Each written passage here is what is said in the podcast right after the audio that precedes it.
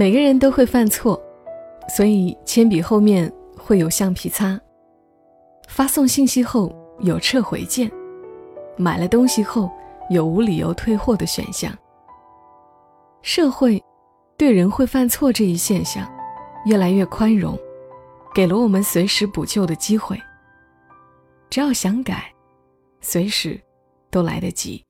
每一个故事都是别人走过的路，做人如果没梦想，那个有微笑的抚慰，从一数到十，你爱我有也多少？有泪水的滋润。默默到来，故事如你。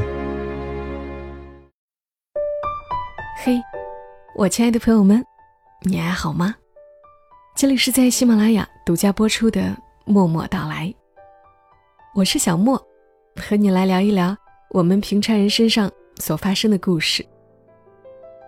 今晚要讲述的故事，是一个人犯了错却不肯承认的故事。讲述这个故事的是微博作者 C C U。他说，在年轻的时候，我也是一个绝不低头认错的人。违反校规翻墙出去上网，班主任叫来我爸，要开除我。当时学校的领导都在，气氛相当凝重。我爸要我认错，给班主任和学校领导。道个歉，再宽求原谅。我当时也是耿直，直接问教导主任：“如果我道歉了，你们会放我一马吗？”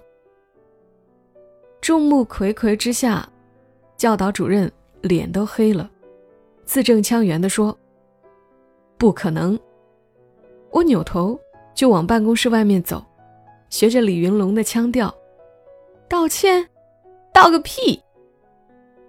在我的认知里，如果认错了也没好处，我干嘛要弯这个腰、丢这个脸？就这样，我被学校开除了，贴了一张字儿比我脑袋都大的告示在校门口。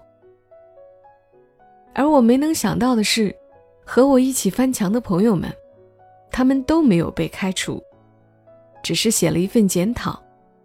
听说他们一进办公室就垂着脑袋。做鹌鹑状，老师一开口就一把鼻涕一把泪，忏悔自己是个禽兽，说自己鬼迷心窍，下次再也不敢了。领导看他们态度诚恳，就只小小的惩戒了一番，没有赶尽杀绝。我理解不了那些大人的逻辑，只觉得我那些哥们儿都太怂了，一点都不 keep real。后来。大学期间，我给一家卖山寨货的服装店做兼职。一般卖衣服的导购都是姑娘，但那家店的档次实在太低。耐克的钩子方向是反的，阿迪达斯被印成了阿迪都斯，而 Puma 的那个飞扑的豹子看起来像一只没吃饱的野猫，尾巴都是卷的。这些都让我怀疑。进店买衣服那些人的智商。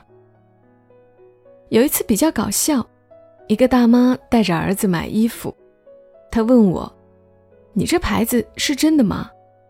老板叮嘱过，这类问题要避而不谈。我就笑着说：“这件上衣卖的不错的，要不要试试？”大妈狐疑的看着我：“我看专卖店里一件要七八百呢，你们这儿？”咋这么便宜？这种情况相当尴尬，明眼人一眼就能认出是仿货，大妈却还在不依不饶，执着于真假的问题。哥们儿迫于老板淫威，不敢说破，只能像小品里本山大叔一样，耐着性子硬忽悠。好在我的口才不错。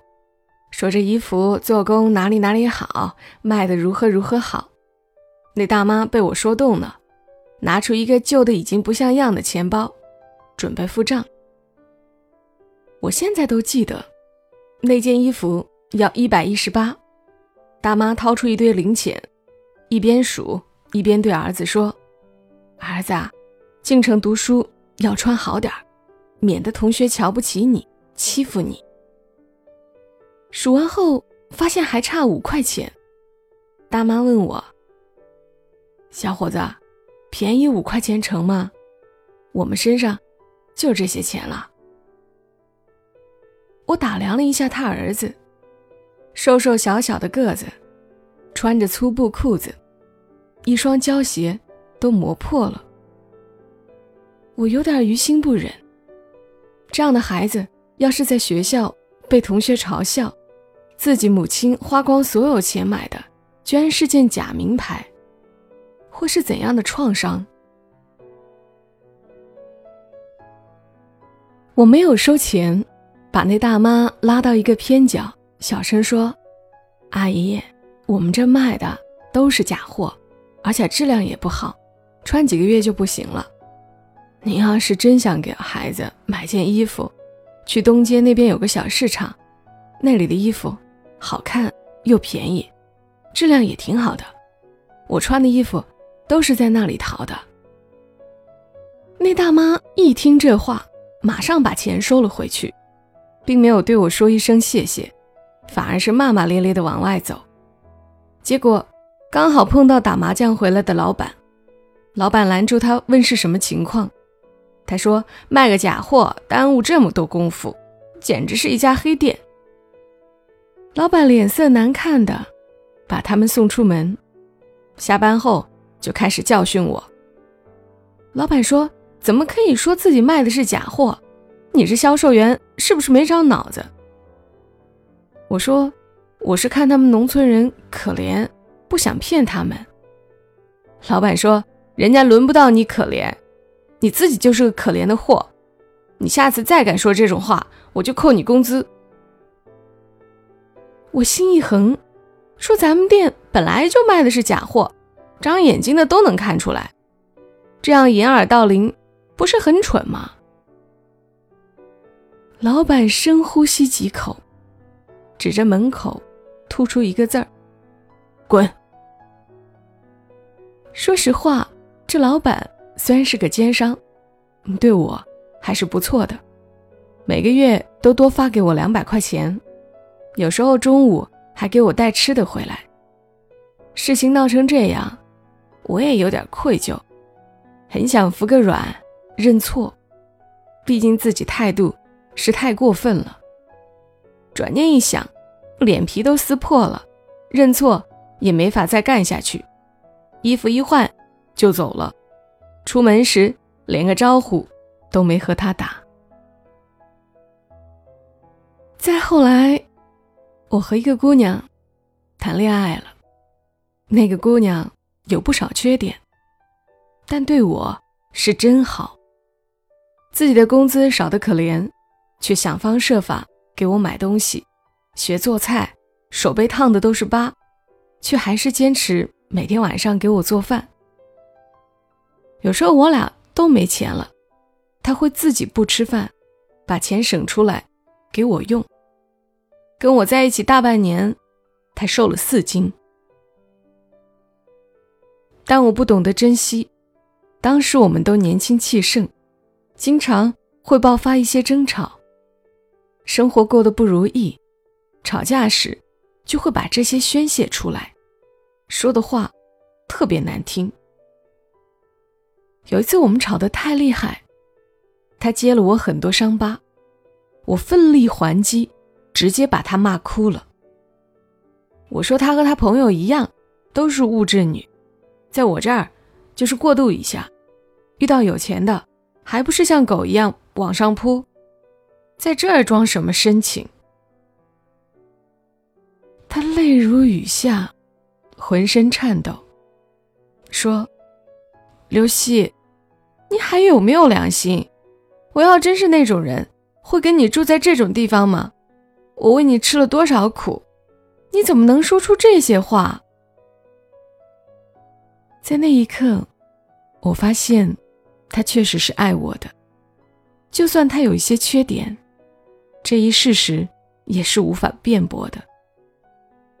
我没有再说话，准备等他冷静一会儿，再哄他。但他直接收拾行李，走了。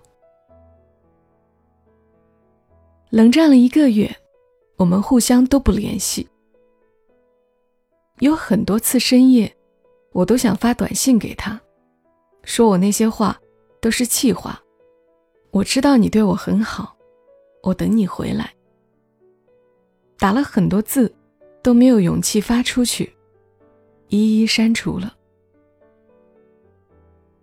我小时候看过一个寓言，大概的情节是。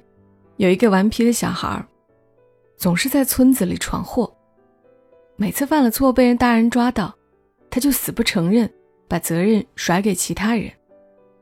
大人们拿他也没办法。终于有一天，他引发了一场火灾，大人们都在地里忙做，他被困在屋子里，即将被烧死的时候才反省，自己的错误本来就该自己承担。不认错，怎么改错呢？他哭着给那些听不到的人道歉。就在这时，一场倾盆大雨落下来，他得救了。我突然明白了，我就是那个死不认错的小孩我永远不会把问题归结到自己身上。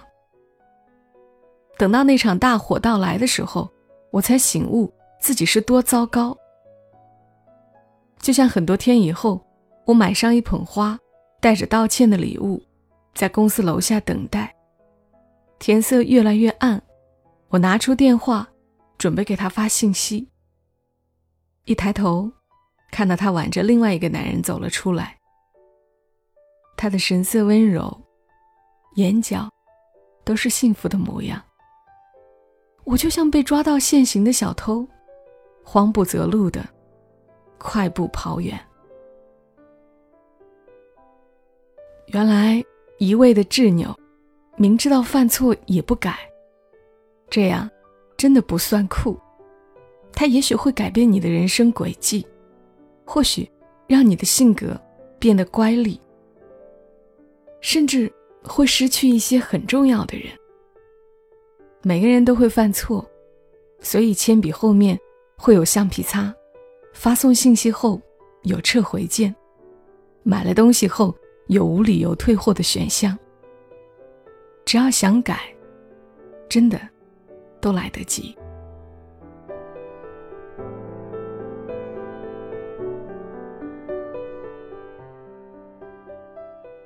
讲述这个故事的 CCU，其实是知乎上的高赞答者，用故事来回答问题。他的本名叫刘华健，今年出了他的新书《像我这样可爱的无赖》。他的文字里有股匪气，也有江湖气。不知道听完今晚的故事，你有没有生出特别的感慨？是否也让你想起你的过往，曾经欠下的某个道歉？如果你愿意讲出来，很希望在节目评论区。看到你的故事，这里是默默到来，谢谢你来听。关于节目的文字版，你也可以关注“默默到来”的公众号，搜索微信公众号“默默到来”，或者是搜索 ID“ 默默到来”的全拼幺二七幺二七，就可以找到。我们下期声音再会吧，愿你一夜好眠。小莫在深圳，和你说晚安。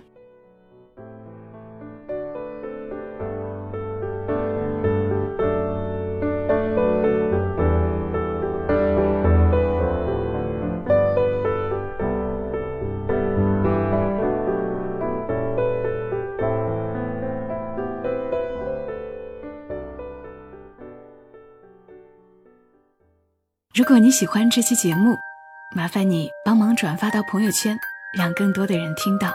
小莫在这儿，谢谢你。